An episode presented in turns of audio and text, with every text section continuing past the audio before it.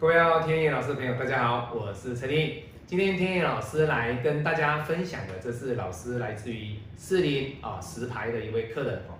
那他请天野老师来帮他看宅的过程当中，我可以得知他是一个很虔诚的一贯道的一个信徒哦。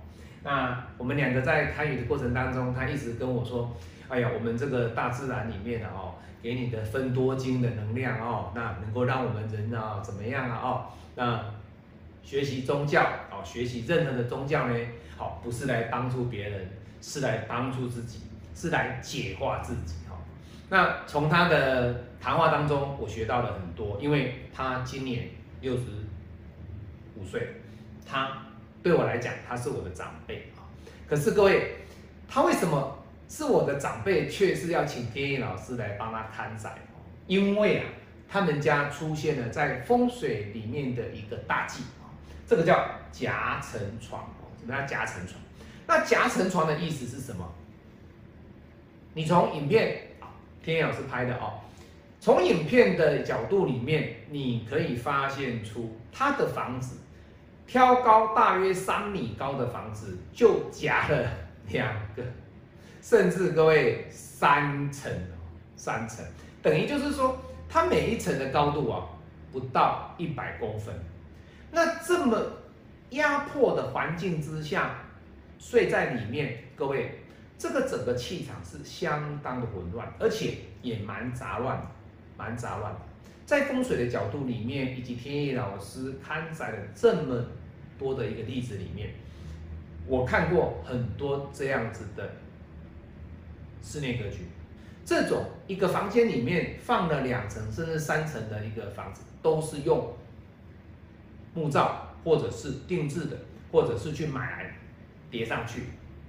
那我要跟各位讲哦，如果你家有这样的情况之下，我特别的不建议。我希望你能够去改变。那这种夹层床，它只可以短住，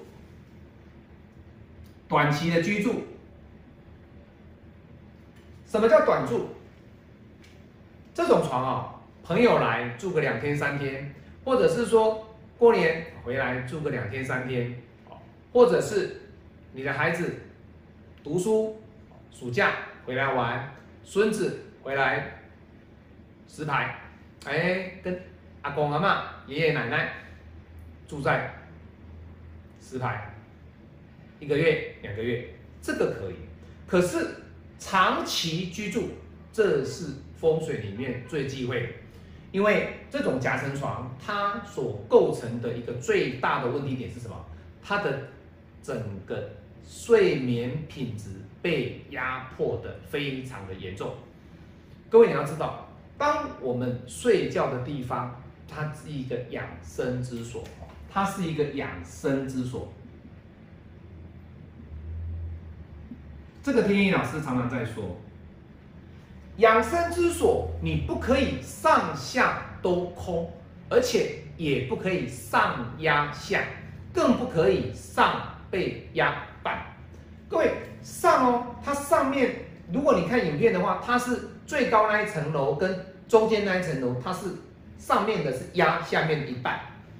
那这种睡觉的品质是糟糕的，相当糟糕。所以天野老师就跟业主讲说：“你这个房子哦，短住短住可以，但是呢，你绝对不能睡在这里。”结果各位你知道吗？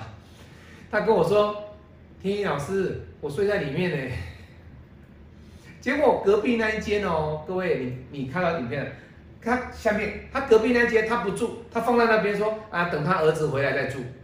结果他儿子在外面租房子。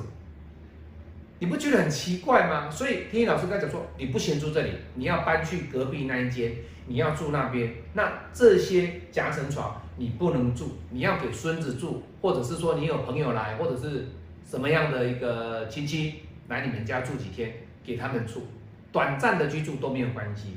那你是长时间居住在里面的人，女主人，你一定要去大床睡大床。你不可以睡夹层床，好，所以今天天意老师跟大家分享的就是在阳宅的堪舆里面，我们遇到的这种夹层床的实例哦，这是我台北啊四零十台的一个客人哦，他的这种格局，天意老师马上跟他讲说，一定要修改，一定要做修改哦。